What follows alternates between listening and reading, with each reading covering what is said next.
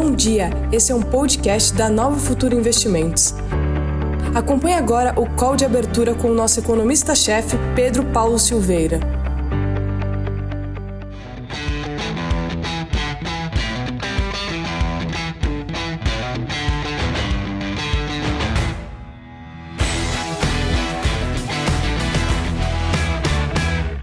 Bom dia.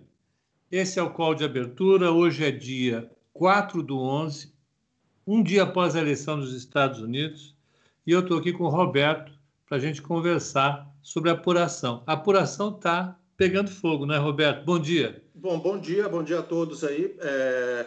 Bom, obviamente, é... deu o que muito pouca gente esperava. É...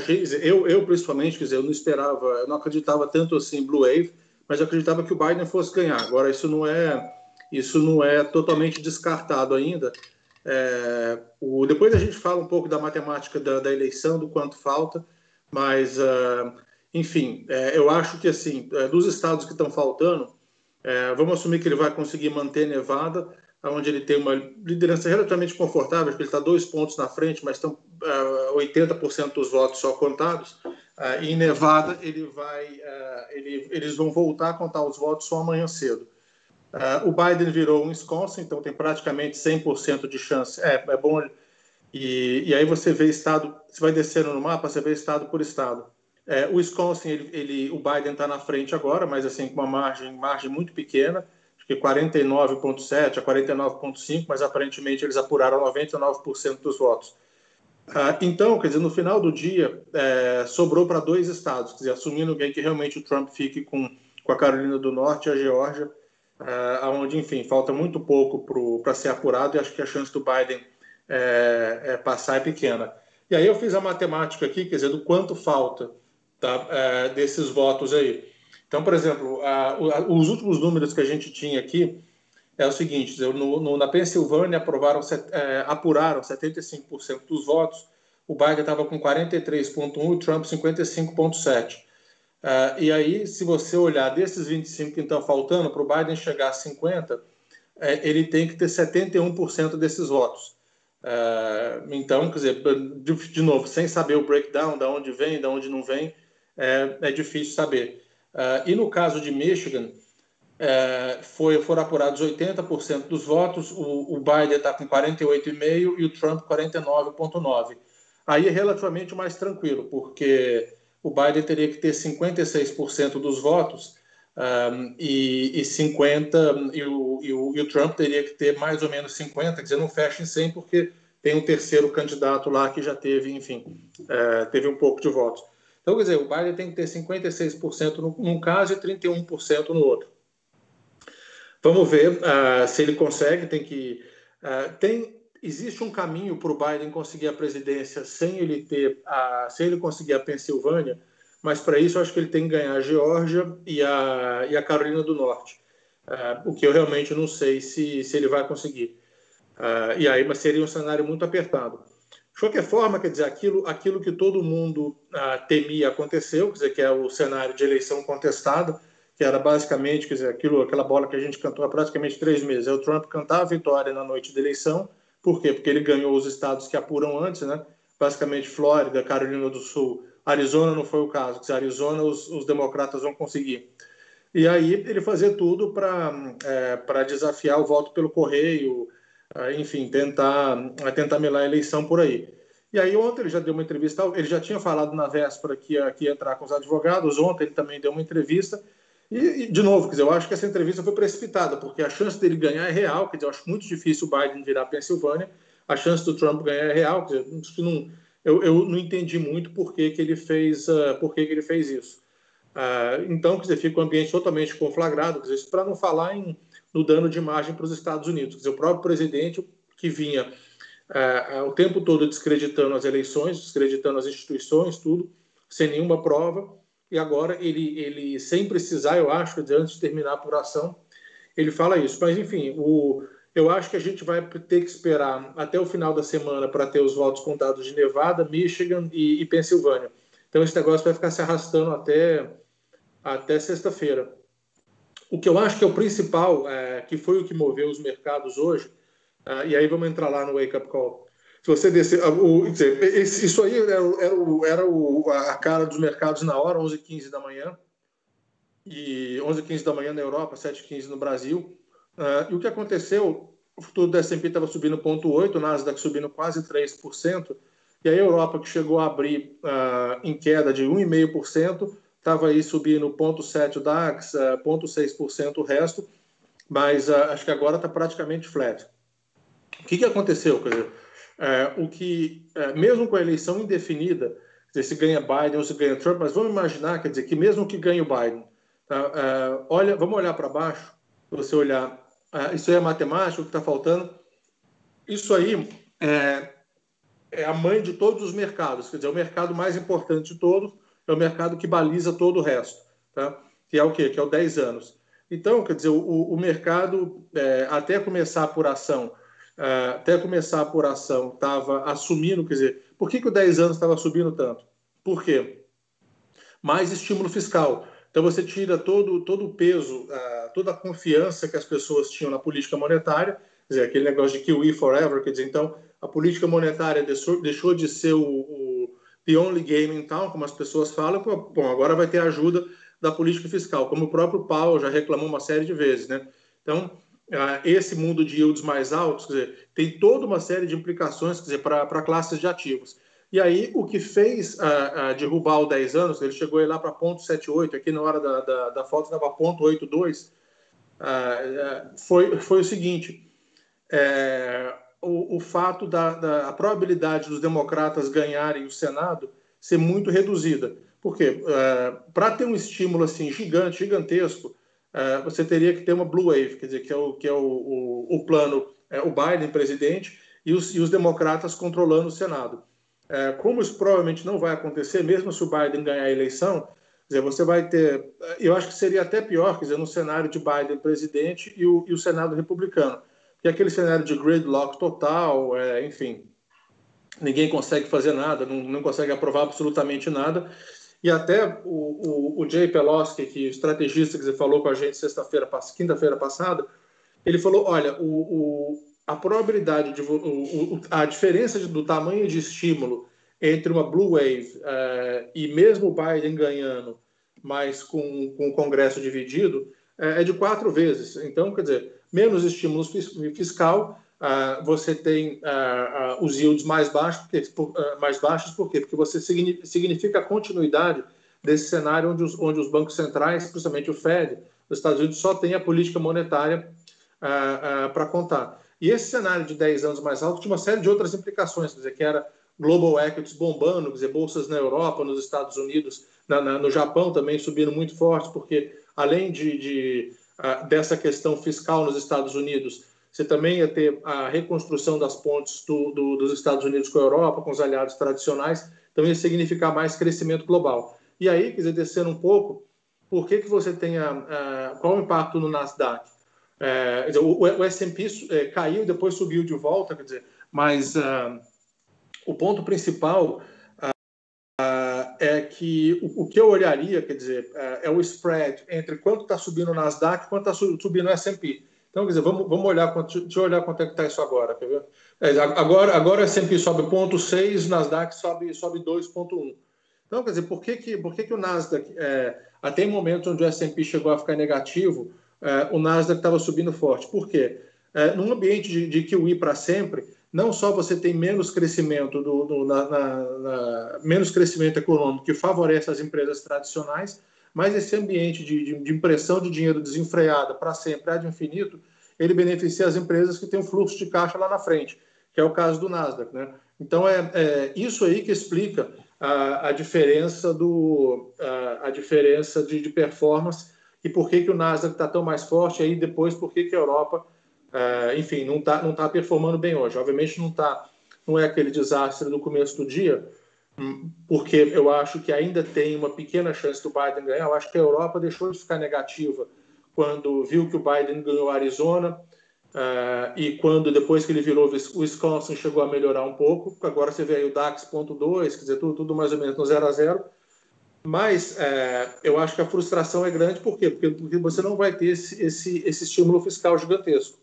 Então, então é hoje, quer dizer, é, basicamente o principal é, é, é, isso hoje. Vamos olhar, é, vamos ver como é que está agora, mas as moedas de mercados emergentes, tem até umas análises interessantes aí para a gente fazer. Tá, o euro agora está praticamente no zero a zero, chegou a estar tá bem mais fraco. Nas Américas, ó, o peso mexicano está depreciando 1%, ah, chegou a depreciar 2%, eu botei aqui que está 1,8%. Uh, e em EMEA, tirando a lura turca, que está tá colapsando, quer dizer, tá, já está aí a 8,5%, mas uh, o ZAR desvaloriza pouco a moeda da África do Sul, dizer, que é normal, quer dizer, você tem menos crescimento, quer dizer, uh, menos comércio global, é, é, ele, ele, o, é, a, o, o, Rand ele é, muito, ele é muito ligado a commodities metálicas, né? um pouco parecido com o real nesse sentido, uh, e o rublo está zerado aqui, eu acho que o principal motivo do, do rublo estar tá zerado é que dizer, não só é, dizer, uma vitória do Trump seria boa para a Rússia, dizer, pelos motivos políticos que a gente já discutiu, uh, e também quer dizer, porque ele favorece mais uh, combustível fóssil, né? E a Rússia depende, a Rússia depende muito do petróleo. Então, é, eu acho que, obviamente, quer dizer, quem, quem vai gostar de uma eventual vitória do Trump vai ser, vai ser, eu acho que a Rússia, a China, quer dizer, pela, pela própria questão dos Estados Unidos se retirarem mais ainda da cena internacional. Uh, então, é, enfim, aí vamos ver como é que vai ser uh, esse segundo mandato dele, principalmente como que, uh, como que o, o ele se relaciona com a Europa, enfim, se, se ele vai tentar ser um pouco mais pragmático ou não. Dizer, uma coisa que é muito ruim é que hoje os Estados Unidos saem do Acordo de Paris, é, o Trump já tinha programado isso para a data posterior às eleições.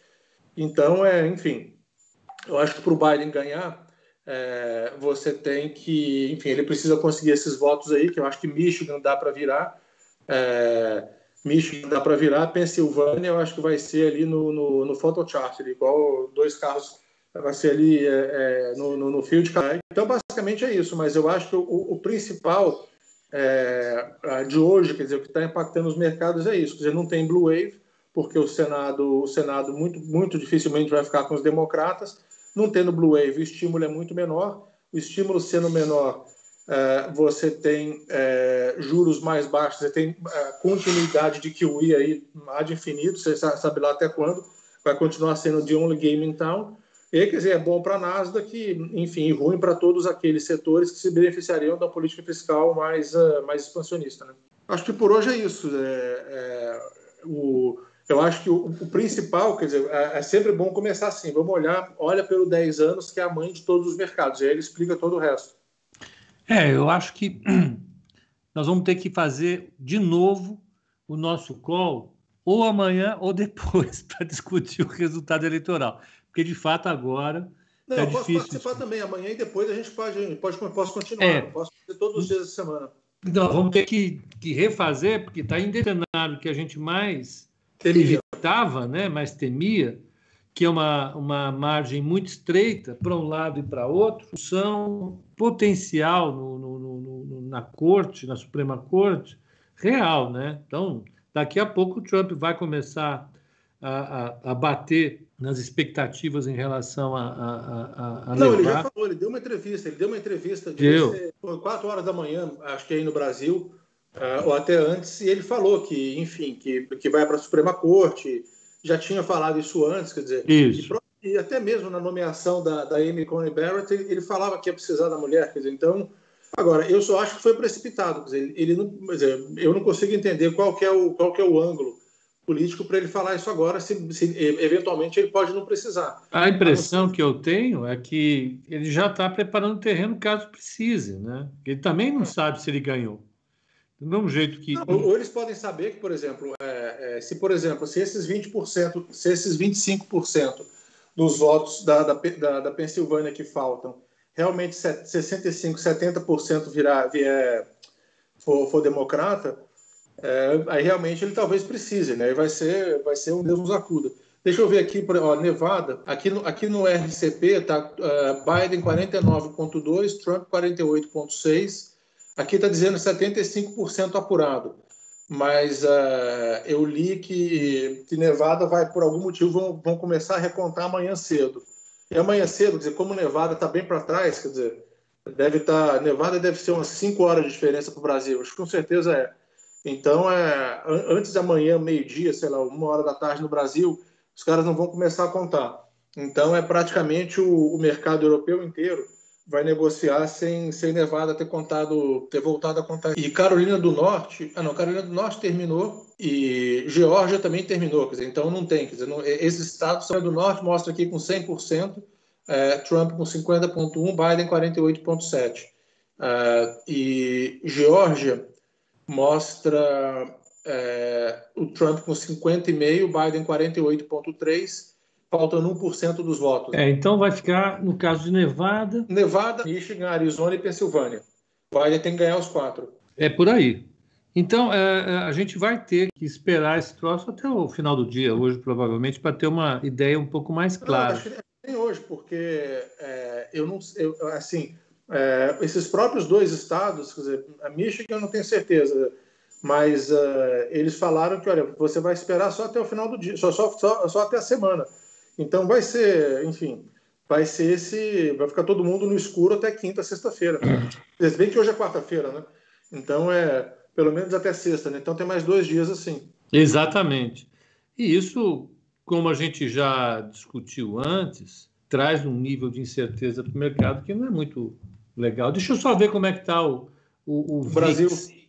É, vamos ver o VIX, aqui eu acho que é outro VIX 33 e 20, até que ele está sossegadinho. E não caiu abaixo de 30, mas não explodiu para 40. Eu acho que o mercado está tá até bem comportado hoje, né, diante dessa incerteza, porque é, talvez o mercado já trabalhe com uma vitória do Trump e isso eliminaria a necessidade de contestação judicial, que seria o pior cenário, né, Roberto? De fato, o que a gente tem discutido aqui já desde o início é, é, é, é a questão de você arrastar o resultado eleitoral. Ah, o, quer dizer, pensando pensando para os mercados, dizer, o melhor cenário seria blue wave, por quê? Não é que a gente prefere o Biden. As pessoas, dizer, um A ou B pode até preferir por causa de, de, sim, de, de outros motivos, mas para o mercado o melhor cenário seria blue wave, por quê? Porque o crescimento global ia ser maior uh, e os estímulos iam ser maiores também, e, e você ia tirar o, o, peso que tem da política monetária, de que cria esse monte de distorção. O segundo cenário é, é o Trump ganhar com o Senado republicano. O, o, o Biden presidente com o Senado republicano, assim, o estímulo vai ser muito pequeno, eles vão passar muito pouco vai ser um clima assim, de, de, de nada conseguir ser feito. Então, eu acho que é, a eleição, quer dizer, com Trump na frente, é o que, é o que tem hoje. É, são os democratas controlando a Câmara, os republicanos controlando o Senado e a Casa Branca. E aí, quer dizer, depois da eleição, é, não vai nem dizer, esperar tomar posse nem nada. Semana que vem, é, o Trump ganhando a Pensilvânia, eles podem vir com pacote. E aí, provavelmente, em algum momento do dia hoje, ele vai falar que, que o pacote vai ser gigantesco, o maior pacote que a história da humanidade já viu, aquela história toda. Então, é, é, esse cenário é melhor do que o Biden ganhar com o Congresso, é, com o Congresso republicano. E o pior, quer dizer, seria é, o, o, dizer, na verdade, o Biden ganhar e não levar, quer dizer, aquela, aquela confusão toda. Quer dizer, o Biden efetivamente passa à frente na Pensilvânia, mas é, o Trump leva para a Suprema Corte, você tem confronto na rua, aquela história toda, né? Então, quer dizer, vamos falar qual que é, qual que é melhor. É, que não vai acontecer, esquece, esse já era, que é o que é a Blue Wave. Chance é praticamente zero. Depois você teria é, Trump com o Senado republicano. Depois é Biden ganhando e levando é, com, o, é, com o Senado republicano, porque o Biden com o Senado democrata não vai acontecer. Ah, e o pior de todos é, é, o Biden ganhando, mas não levando. Né? Ele, ele, enfim, a, apuração na Pensilvânia mostra ele na frente, mas o Trump falou: não vai, não, não, não vou sair daqui, vai para a Suprema Corte e fica esse negócio aí arrastando até janeiro, né? Ou, ou, até pior. Exatamente, né? Então, é, é, vão ter que esperar um pouco, não tem jeito. É, é, mas o mercado, acho que até por, por, conta do potencial, do problema potencial que é, é, esse cenário nos coloca, eu acho que o mercado está até caminhando bem. Você vê na Europa, segurou a, a, alta, ainda que moderada, segurou a alta. No, no, Agora está até, deixa eu ver. Tá até, ó, na Europa, ó, está até legal. Quem está caindo é Madrid só, o resto está segurando bem. Evidentemente tem um, tem um delay, mas não deve ter mudado. E o sul dos Estados Unidos, é o que você falou, né? O, o Dow Jones, o industrial, praticamente zerado. É, porque no S&P, no S&P tem tech também, né? Então o tech acaba puxando o S&P. Acaba puxando. E, e um Vai... negócio que puxa o Nasdaq hoje, quer dizer, tem coisa específica de empresa hoje que é, parece que o Lyft e o Uber conseguiram uma vitória na, na Califórnia. É, ah, tá vendo? Uber Lyft stock soar after big election win in California lifts overhang e que eu acho que tem a ver com, enfim, eles serem é, os, os, os, motoristas serem serem empregados. Eu acho que teve uma vitória teve uma vitória judicial também. Então isso aí estão subindo 10, 15%. Isso aí puxa puxa o Nasdaq para cima. Deixa eu pegar o Uber aqui. Vamos ver quanto é que tá o Uber. O Uber está é, lá 11,32 ó, no pré-mercado. 11,32 de alta. É uma pancada, de fato é uma pancada e, e, e pode, é, é, é, evidentemente, puxar o resto, mas o fato é que a Tech é que se beneficia desse cenário mais uma vez, né? A gente. Não, vai, vai, vai, vamos voltar aí para mais do mesmo, né?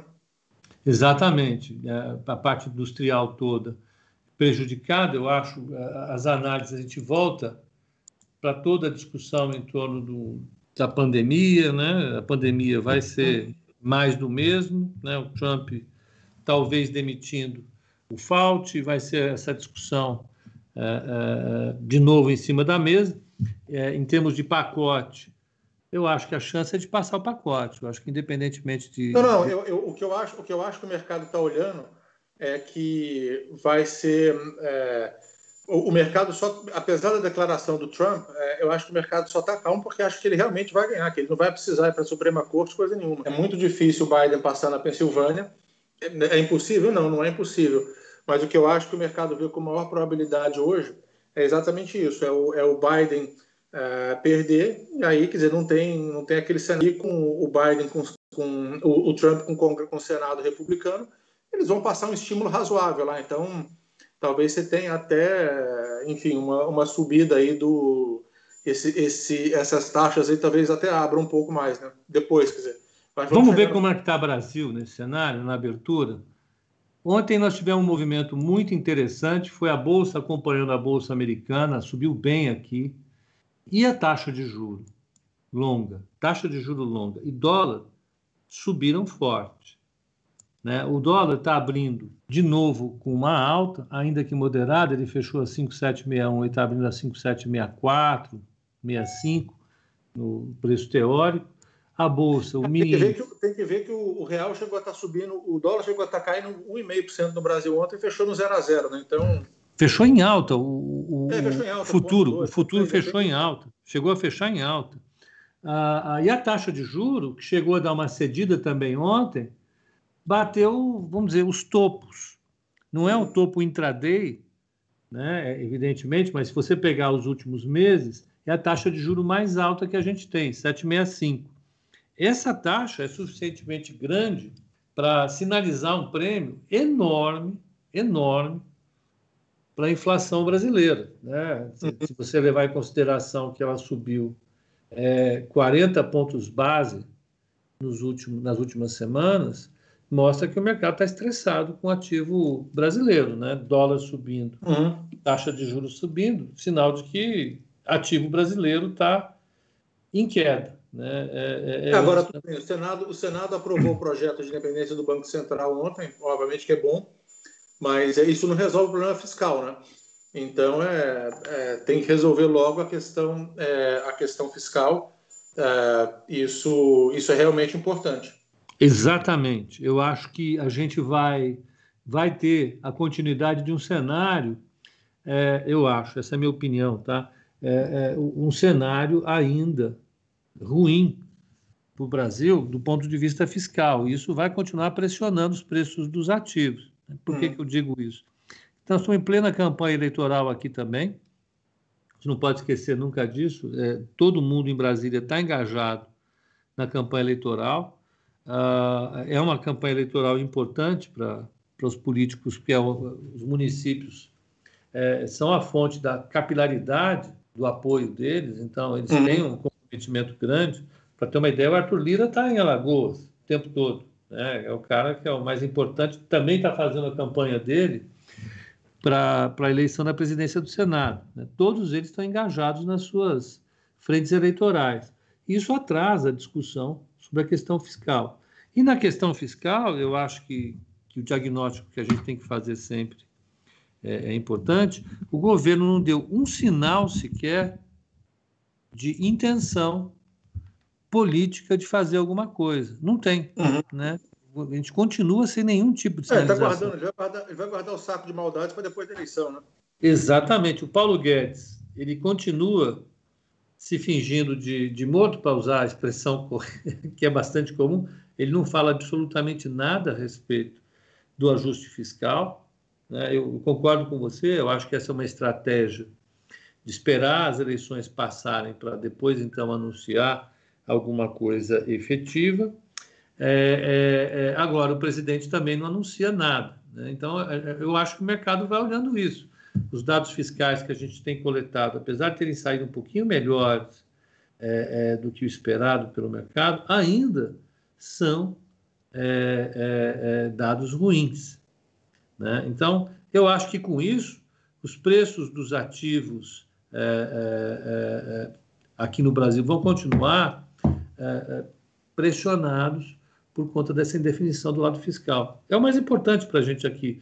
E a Bolsa, eu acho, né, ela, ela acaba virando um hedge para quem tem medo de inflação. Na época da inflação alta era mais ou menos assim. A Bolsa, em termos nominais, ela subia porque ela era, no final das contas, um hedge contra uma inflação elevada. Inflação... É, isso é verdade. Agora, o, o na última, eu estava discutindo isso, falando sobre bancos lá com o Carlos Macedo, isso não deveria ser verdade para os bancos mais, né?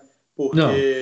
As pessoas lá atrás falavam, ah, é, assim, a pergunta óbvia, que eu já, eu já antecipo assim, ah, não, mas, pô, mas a inflação não é bom para os bancos? Eu falo, cara, isso era verdade há 30 anos atrás, quando o banco não tinha crédito no balanço, quando a estrutura de balanço deles era completamente diferente, eles viviam de fazer o que a gente chama de liability management, de gerir passivo. Então, quer dizer, o ativo deles era uma coisa só, que era, era título público, e aí, aí eles, enfim, é, ficavam gerindo passivo, quer dizer, tentando ter o passivo do custo mais baixo possível, então ele ganhava esse com a inflação. Então, isso não existe. Então, a inflação hoje, pessoas têm que lembrar que ela é ruim para os bancos. Por que, que ela é ruim para os bancos? Porque por causa de todo o efeito que você tem no, no ciclo econômico. Primeiro deles, imagina o seguinte, você vê é, na, na, na, na, economia, é, todo o ganho que você teve com o plano real, quer dizer, que o pessoal de baixa renda é, que não, não, tinha como se proteger da inflação, ele, eles perdiam, eles deixavam de pagar o que a gente chamava de imposto inflacionário. Né? Então, quer dizer, você teve um ganho enorme de renda depois do renda real dessas pessoas, lógico, né? com, com o plano real. Então, você tem exatamente o contrário, não na mesma magnitude, mas o contrário. Então, quer dizer, as pessoas perdem renda, aumenta a inadimplência, diminui a atividade, quer dizer, com é, o, o, que eu acho, o, o, que, o, que, o, o que seria meio que um hedge para a inflação, o que, que você compra se a inflação voltar para o Brasil? Compra a Ambev, quer dizer, mesmo se ela tiver pouco crescimento, é, é uma empresa que, enfim, é semi-monopolista, quer dizer, participação enorme de mercado, e hum, acho que ela, vai, ela consegue repassar preço. Então, o que você tem que buscar são, são empresas que, enfim, que têm uma posição de mercado bem consolidada uh, e que conseguem repassar preços, né? Uh, no caso dos bancos, assim, uh, quem é velho o suficiente para lembrar essa história de que banco ganha com inflação alta, é, é, bom lembrar que a estrutura de balanço deles mudou completamente nos últimos 30 anos. Exatamente. Não, eu acho que você colocou o ponto essencial. Acho no processo eleitoral não são bancos. Eu concordo plenamente com você. E ainda mais que bancos têm uma estrutura de ativo hoje que é pré, né? Então. É, a estrutura, é, exatamente. A inflação estrutura... sobe, ele perde, não tem jeito. O Bradesco quebrou é, efetivamente no plano verão, aliás, antes do plano verão, justamente por causa disso. O plano verão foi feito para resgatar o Bradesco, que ele tinha todos os ativos dele pré, a inflação subiu, a taxa de juros subiu, ele ficou com o ativo totalmente desvalorizado. Mas eu concordo contigo, o banco não tem, não tem isso. Mas empresas com eu acho que elas podem ser efetivamente algum tipo de hedge. E lembrando, né, cada vez que o dólar sobe. Eu acho até mais importante do que o caixa é, eu falaria de eu falaria do, do de, de, ter uma posição de mercado consolidada e que consegue repassar preço, né? Exatamente. Eu acho que é, é o caso de Ambev, as próprias é, é, empresas de varejo que operam com margem, enfim, eu acho que é isso. E cada vez que o dólar cai, as empresas ficam mais baratas também, né? Tem todo esse tipo é. de efeito para explicar no curto prazo por que, que a bolsa está subindo e os ativos e, e, ativos não, moeda e juro, né? Se... Sim, você acompanha muito pouco dólar. Se você olhar o EWZ, ele está 30, 27, né? Estava 27 hoje, vai subir, vai subir um e meio, uh, o EWZ, eu lembro que quando, quando a gente estava lá, é, assim, o EWZ bateu 100, se você ajustar por dividendo no topo, ele, ele, tá, ele é, é comparável com 80 hoje, é, eu lembro que na crise da Dilma, dizer, logo que o Levi entrou, antes da crise estourar, né? Então, naquele período lá do Levi, EW5, dizer, ficava, ficava naquele range ali. E, então, eu acho que é, tem é, esse negócio da, do, do que tem dizer, receita em dólar. Então, papel celulose, uh, eu acho que até, por exemplo, é, é, tudo mais constante com o preço do petróleo, com o preço do minério, Vale e, e Petrobras, vão, uh, principalmente Vale, né? Porque, enfim, a receita dela é em dólar, então, quer dizer, se o, se o, se o dólar continuar andando, ela, ela, ela, vai andar em termos nominais. A Petrobras, se, ela, se deixar ela repassar localmente, o, enfim, continuar com, essa, com o mecanismo de mercado de preço, tudo isso é, tudo isso é importante, né? Mas, enfim, a gente pode, a gente pode falar de novo amanhã. Vamos, vamos ver se resolve alguma coisa. Vamos ver se resolve alguma coisa e é, se a gente consegue ter alguma evolução aí da, da, da Pensilvânia e de Michigan. Quem sabe amanhã tá, esse quadro está mais claro. Eventualmente o Biden, se ele passar em algum lugar, vai ser no Michigan. Acho que na Pensilvânia é muito difícil. Vamos fazer isso então, já está pré-combinado. Amanhã a gente volta para comentar as eleições, porque agora eu acho que o que a gente falar vai, vai ser em cima ainda de, de, de, de, de, informações com uma margem de erro elevada. Mas concordo com você se olhar ali com uma lupa os estados que estão ainda sendo apurados, o Trump levou essa eleição. E aí a gente conversa amanhã para confirmar isso. É, para ele, ele não levar a eleição, ele, o Biden tem que, tem que manter a dianteira em dois estados, é, que são Nevada e, e, Arizona, e ele tem que virar em Michigan e Pensilvânia. Michigan é bem provável que ele vire, Pensilvânia, não sei. Tá bom. Está combinado, então, meu caro amigo. Voltamos tá. a falar amanhã, no mesmo horário, aqui, perfeito? Tá. Abraço, até amanhã. Até amanhã, 8 e meia. Até amanhã. A todos aí. Bom, bons trades.